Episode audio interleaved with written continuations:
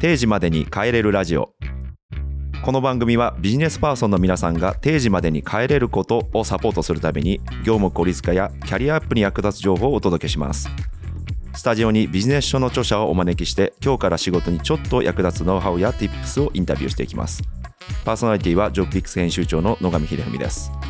通勤時間やお仕事の合間などにお楽しみいただけると嬉しいです。今回は新春特別編としてジョブピックスが開いたウェビナーの収録をお届けします。テーマは駆け込みキャリアリスキリング。ゲストには田中健先生こと田中健之介法政大学教授をお迎えしました。1回目は講演。2回目はキャリアの棚卸しをテーマにお届けしましたが第3回の今回は目標設定術のクロストークをお届けします。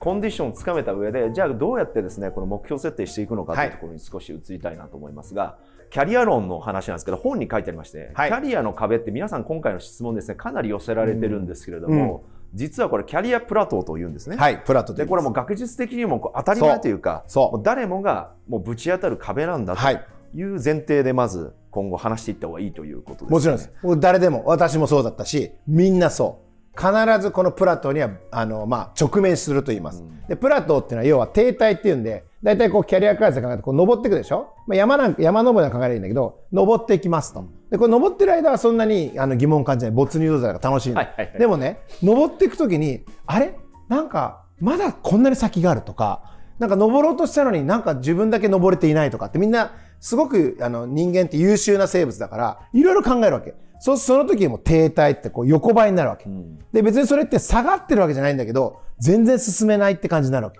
でここを自分でやっぱりあのブレイクスルーしていかなきゃいけないんだよね。うん自分のキャリア上の壁キャリアプラトーが一体何なのか業務のマンネリ化なのか、うんそれとも他のところに憧れているのかそれとも内部でこう昇進とか昇格が、ねね硬直化しているのかというところは少しあの皆さん見ていただければなと思います。およそ当てはまると思います。皆さん。うん。で引き続きまた QA で皆さんからいただいた目標設定のところなんですが、皆さんまあ何かしら新年のやっぱ誓いすると思うんですよね。うん。ご家族のまあ祈願だけじゃなくて、やっぱり自分のお仕事のことをお祈りされると思うんですけど、口だけだった目標を忘れたっていうことが結構あると思うんですけど、このあたりはどのようにそう。解決していきますあか、ね、の私がね皆さんに今お伝えしたいなと思ってるのは基本キャリアを家計簿的に使わないでくれと。ほこれどういうことかって言ったら家計簿って何やってるかって言ったらじゃあ例えば持ってるものがありますと。でそれをね、まあ、予算がありますと。で何かこう食事とか買っていくじゃない。そうすると使ったもののリストを書いていくわけね。そうですね。ででそれをまあ PL って言うんだけどそれでどんどんこう資産を分配していって大体こう食費がいくらで、えー住えー光熱費がいくらでってやるじゃない。これって何をやってるかっていうとやってきたことをまあ可視化させてるのね。うん。でこれ別に不要じゃないんだけどやってほしいのはこれから何をやっていくかを可視化してほしいんです。だから何に何に投資をしていきたいかキャリアのレバレッジをかけていきたいかを投資してほしい。だからキャリア資本なんだけどでその時にやっぱり目標なるものを書いた方があのベットしやすいじゃない。だからつまりこれは、まあ、今今年1年あのいろいろ皆さんやったと思うけど個人のパーパスにもすごく近いよね。だから皆さんはどうありたいか。例えば私の場合やったらもう20232024ってもう決めてんだけど、まあ、人的資本のフルベッドなんです。人的資本それぞれのキャリア形成がうまくいけばいいな。でそれがちょっとずつうまくいけばまた違うところにベットしていくんだけど感覚的にやってるわけじゃなくて私の場合はもう2週間に1回もう5分。たった5分。2週間に1回5分。大体水曜の夜ぐらいの1人になって書くよね。バーッと手書きでもいいし、まあ、もちろん PC でもいいしやってるわけだからそれは何でかって言ったら自分の今の業務っていうのはちゃんと自分のやりたい目標に対して近づいているかとかね。うん、だからよくコンスタントにまあ大体私2冊ぐらい年間2冊から3冊本を出すようにししてるんですけどそれはなんか偶然出てるんですかっていうふうに聞かれるんだけど決めてんだよね。今年はこれをメッセージとして伝えたいからこれとこれとこれをまあタスクコントロールしてるってこと。そうすると目標に対してやっぱりこう逆算で全部スケジュールにできるじゃないですか、うんでその方がやっぱり没頭しやすいよね。なるほど。今ですね口だけだった目標を忘れた避けるコツっていうのと、まあ、キャリア目標なぜ持つべきねかっていうところで、まあ、いわゆるこうあの PL 型ではなくて、まあ、ファイナンス系ですよね。そうまあ未来をだよね。あの未来をまあ予測してまあ、こうなりたいんだっていうのをしっかり立てるというところまでお伺いできたんですけど先ほどワークアウトシートありましたけど、うんうんうん。フレームワークとか考え方とか何？目標の立て方っていうのはまあやっぱりエマと一緒だよこの時期に。だから 皆さんがどうなりたいのか。でね、その時によく言われるわけ。いや、どうなりたいかわかんないんですって言われる結構質問ありましたそう、はい、その時に唯一解決策が一つある。それは、どんな風にして最後の日を迎えたいのか。死ぬ時の話そう。でね、これすごい重要なんだけど、キャリアっていうのは生きてる時間の物語なんですよ。で、私はキャリア開発読んでって、あ、これいいなって自分の書いたプロティアン、なんでまあまあいいな、みたいな。でね、それよりもいいなと思った本があってね。自分の本よりもいい本があるんですねそうそうそれがね、はいライフレッスンって本なんですよ。ライフレッスンで、ライフレッスンっていうのは終末期医療の患者にインタビューしてるんですよ。まあ、例えば、余命が3ヶ月です。6ヶ月です。医者は全て施したと。で、最後の人生って言った時に、その時に答えてる人たちが70人ぐらいいるんだけど、それを見ていけば、めちゃくちゃ参考になる。自分がこうしとけばよかったみたいなことですかねやっぱり必ず後悔するわけ。だったら我々は、まださ、その時間に向き合ってないわけだから、あるわけじゃん。だったら、そこを考えれば、自分の人生はどうありたいのか、どう過ごしたいのか、皆さんっていうのはどんな物語を紡ぎ上げたいのか。だからよくね、お伝えするのは皆さんは、皆さんの人生の本当に監督であると。で監督っていうのは難しければ脚本家であると、あのいわゆるこうビデオを撮る人でもいいけどやっぱり皆さんがその物語を作っていく側なんだって思ってほしいんですよでもね企業にいて長年働くとだんだんその意識がなくなるわけ。そうなんですよね、まあ、私も新聞社入った時に、まあ、新聞記者になるような人間って名前で勝負するんだって言ってたんですけど やっぱり10年20年やってくるとですねいつの間にかやっぱりまあ、組織の論理にこう巻き込まれてというか、まあ、預けちゃってるところがあるという。私が例えば、アメリカで習った概念でいくと、うん、人生の CEO になろうっていうことがあるんですけど。ままさしく一緒ですよね、今おっしゃってたの。いや、今の MIT のやつなんです MIT のやつ、はい、MIT もやっぱりそういうこと言ってるんだ。はい。人生の CEO になろうということが初日のメッセージだったんで。いやー、それメモメモ。それメモいやだから、だからそうなの、真似する必要はないんだけど、はい、でもやっぱり、あの、ヒントはあるからね。うんだからみんなさある意味人生の社長だよね会社員長らくやってきて、まあ、忙しいってね心を失うと書いて忙しいですけどもなかなかなんか自分のこととか追加で何か足していくみたいなことに時間を割けないっていうやっぱり悩みがあると思うんですけど、うんうん、本当に忙しいのかってね 絶対問うた方がいい。でね時間っていうのはね奪われてるから忙しいの。なるほどで時間はね絶対作り出せる。だからさ生成 AI だってそうだしテクノロジーってあるわけですよ。だからでも皆さんはあのもちろんコツがあってね皆さんの業務タスクの中でスケジューラーを共有してるじゃないでバンバン埋まっていくわけだから拘束されるわけ。で業務はどんどん来るしプロジェクトベースでクライアントがいれば、まあ、僕も経営戦略ずっとやってるんで分かるんだけどどんどんどんどんこう時間が隙間時間なくなっていくわけ。でねまあ皆さんの例えばマネージャー層であるならばチームに絶対やってほしいんだけど先に自己投資型の時間をブロックしてくれと。私、同友会のモデレーターともやらせてもらってるから、今、あの、チームのメンバーで共有してることとか、キャリアオーナーシップのコンソーシアムでやってるのはね、水曜日の午後1、もう全員リスキリングやろうとか、先にスケジュール入れればいいじゃない。だから、なぜ忙しく感じるのかって言ったら、実はこの質問にって、もうすごくまとえてんだけど、業務以外の時間にリスキリングしなきゃって思ってるんです。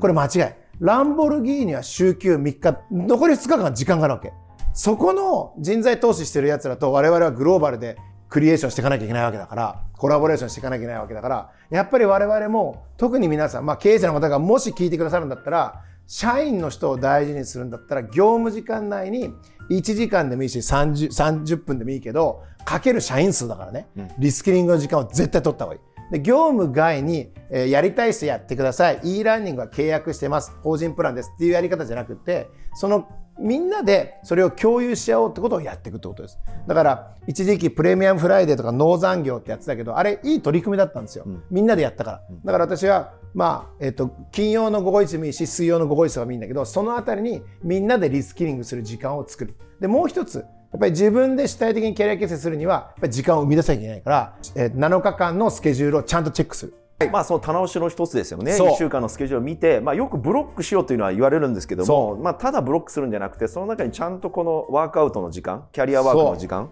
リスキリングの時間を設けるということですね。リスキリングはまあね、うん日本の経営課題みたいなね、そうパーソナルキャリアの小林ささんんとが書かれてましたけども、やっぱり業務の時間外にやろうとするので、そうも自分のプライベートの時間も全部押し寄せちゃうんだけどそらあかんね時間内でしっかり確保するとそいうことですね。いくらでも生産性を上げれる。でね、私一つだけヒント言っておくと、例えば自分のスケジュールもまあまあいろいろ入ってるんですけど、え必要だなと思った時は金曜の午後に本屋とかってスケジュールがある。そうするとそこは何やってるかって言ったら1時間な、1時間ずーっとひたすらいろいろ読みに行くわけ。その時間がないと、やっぱり新しい創発的な発想って生まれないから。そうですね。今の目標設定のすごく、まあ、スモールステップのところなんですけどいい本やいい人脈の見つけ方っていうのもね、うん。これ質問で来てたので、うこの辺りですけども一つ、まあ、強制的に本屋に行く時間をブックしておくとそう。いうことがあります人脈の面ではいかがですか？やっぱりねあの皆さんが会いたいなと思ったところにね一歩は踏み出した方がいいと思う。だからあの私はねあのあんまりね同じメンバーで何回も飲んだりしない、まあ、会食したりほとんどしないでも新しいとこ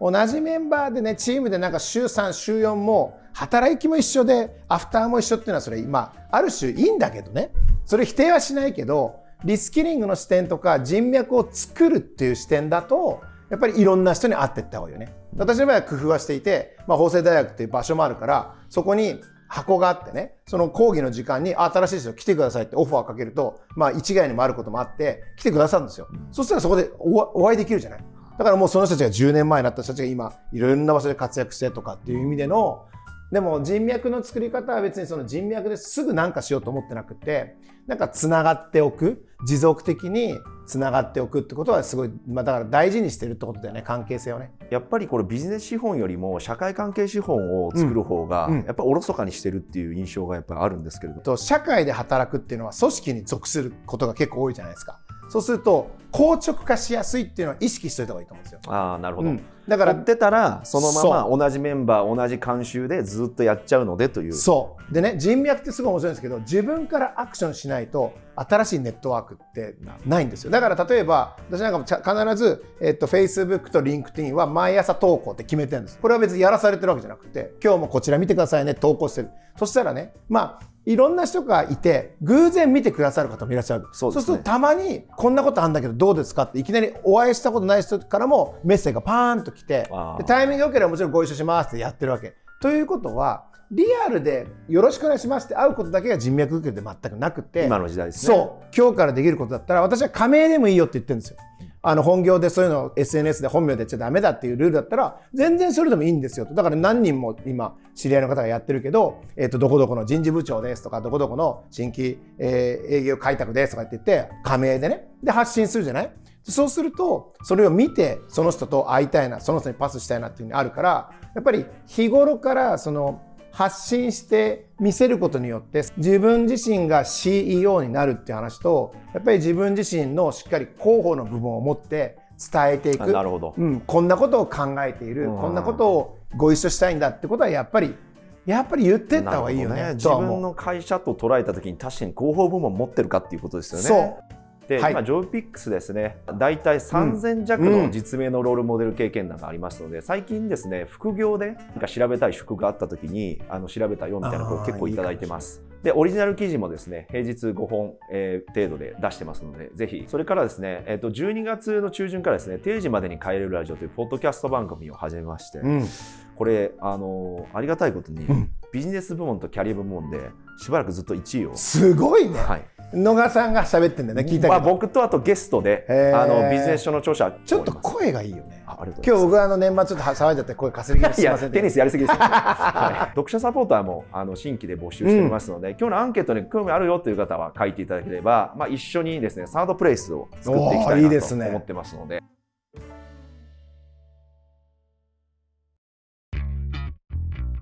ジョブピックスがお送りする定時までに帰れるラジオ。